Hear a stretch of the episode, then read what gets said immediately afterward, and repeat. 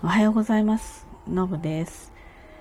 まあ、連日ね、第7波のコロナですよね。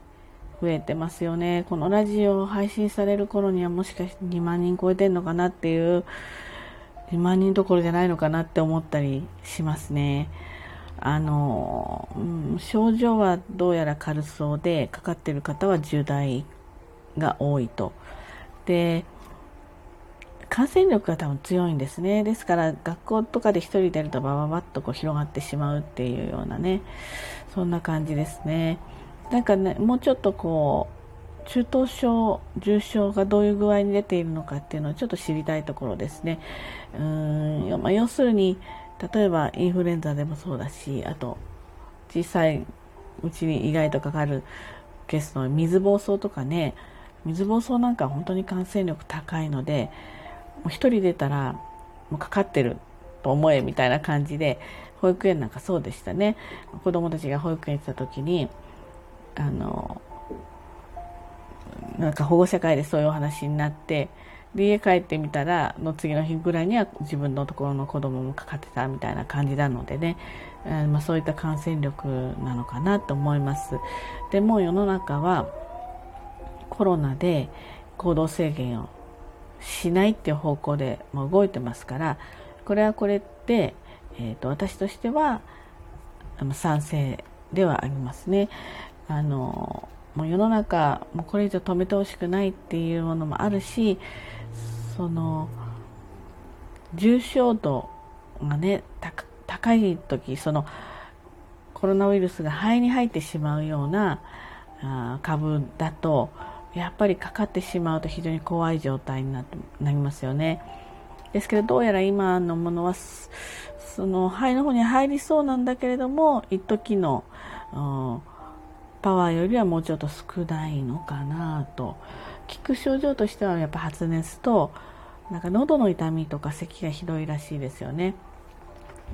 大変かかってしまえば、まあ辛い状況にはなると思うので、えー、できるだけかからないようにしたいなとは思うんですけれどもやっぱりねなんでかかりたくないかっていうとかかってしまえばまだ1週間とか10日とかはダメなんですよね。で、まあ、特効薬が、まあ、ないだからインフルエンザの特効薬なしみたいなもんなんでしょうかね。インフルエンザも今ねいろんないいお薬があるから割とも熱は早々に下がるじゃないですか。まあ、ちょっと古いところでいけばタミフルとかね、そういうのを飲めば大体もうすっと熱が引き、で、割と元気な状態で数日間過ごし、5日後ぐらいから、あまあ、普通に仕事を社会復帰できると。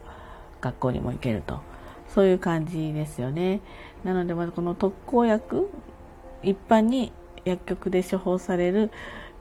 もう絶対的なこれみたいなものがないのでね、まあ、致し方がないというか、その、待機期間が長いっていうのもね、しょうがないのかなとは思うんですね。で、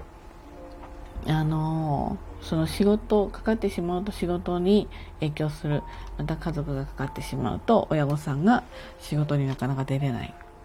社会活動が少しこうタイトになるっていうね。だから増えれば増え増えるほど、まあ、こういった現象が起きてしまうことが一つとあとやっぱり以前に比べてもっと気軽に検査とか受けられるようになっているのかなそれで数字も増えていってるのかななのかななんて思いますね。えーと、とそれから、まあ、ある意味今の今の現時点だと結構コロナをもう軽く見てる感覚的に見てる人たちが増えてますよね。あの私も以前思うよりは今の方がもっと軽く考えているところありますね。ですので、えー、多少お熱があっても様子見ようっていう人も多いかなって思うので、まあ、もうちょっと潜在的にはね、えー、コロナ感染してる人は多いのかなと思ったりはします。無症状の人ももちろんいるわけだしね。でこれねあのお薬ってもうできるんでしょうかね特効薬みたいのね。なんかあんまり、えー、コロナワクチンも私も3回受けてますけどなんかこればっかり打ってるのも多少抵抗感がありますね。もう医療関係者とかあとご高齢の方とか4回目打ってる方すごくいらっしゃいますよね。でも私のところにもお便りがもし来たらやっぱりあの先々もね、えー、接客することがすごく多いので、えーとまあ、そういう意味の責任上インフルエンザもだから打ってるんですね。全然本当はこういう仕事してなかったら打つ気はないんです。打つ気はないんだけれどもうんかかった時にやっぱりきちんとそのそういう立場のものとして予防できていたのかっていうところはやっぱり責任を問われる問題になるんですよね。でやることやってそれでもかかっちゃったっていうことであればこれはもう全然何て言うんですか自分の中でも、まあ、堂々としていられるけれどもまあ予防的なことをしていなくてかかってしまったしまい仕事に穴を開けるとなるとやっぱり自分の中で人から責められるわけじゃないですよ。あなたそういうこういう仕事しておきながら予防接種してなかったのねって言われるケースはないんだけれども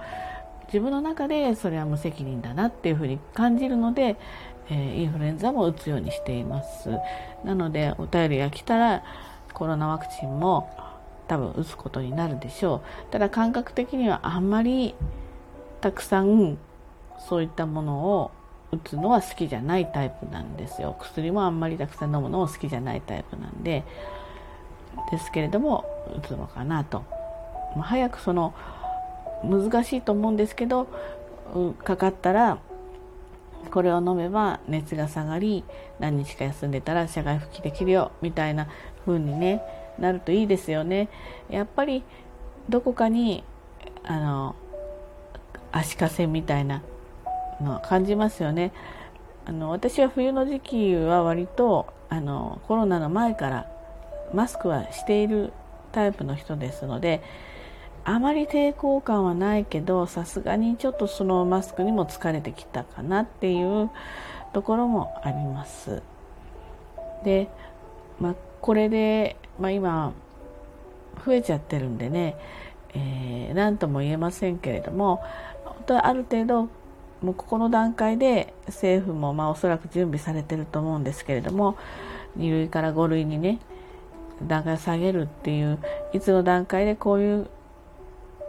感染者数だったりこういう重症者数だったりになった段階でそのランクを下げてしまうっていうことも一つはありかなって。でもそれはねあのこういうタイミングで考えておかないと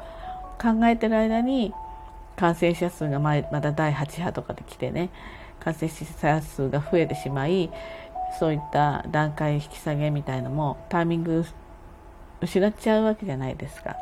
なのでその動いてる時はできないけれども下がってる時ならできるのでその準備を前もってしてもう線引きみたいなもの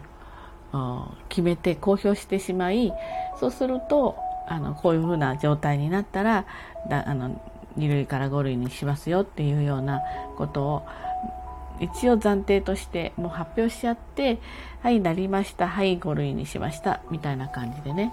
下げられたらいいかなとは思います、まあ、ただねこうちょっと重症化したりして入院した場合にね全て自費になってしまうっていうところはね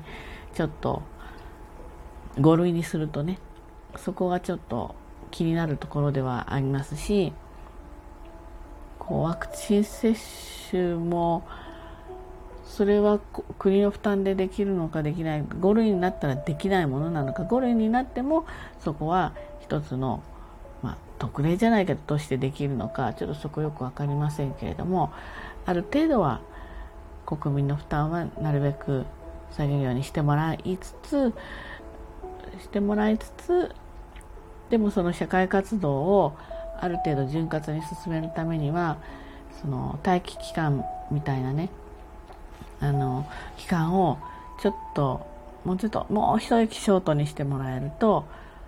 助かるなっていうふうには思いますね。まあ、なかなかね当初はね本当に2年前でしたっけねあのねそうねあの日本にやってきた時最初のあのロックダウンみたいな学校から全部お休みになっちゃったあの時にまあ年末ぐらいになったら普通に戻るだろうなって思ってるわけです。素人だから。だからこういう感染者っていうのは、まあ、当然、えー、ウイルスが変異していくのでこうやって波を繰り返すんだなっていうのはあのあの時にはちょっと考えられませんでしたね。第何波第6波第7波まで来るなんていうことはとても予想がつかなかったですね、まあ、これも一つのいい経験なのでね。またね何がどうなるか世の中分かりませんからまた全く違うウイルスが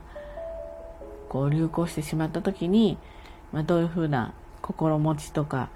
えー、行動とかしたらいいのかっていうことをねやっぱり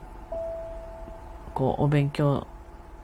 しておくっていう、まあ、プラスに考えて引き出しが増えているというプラスに考えてね、えーとまあ、この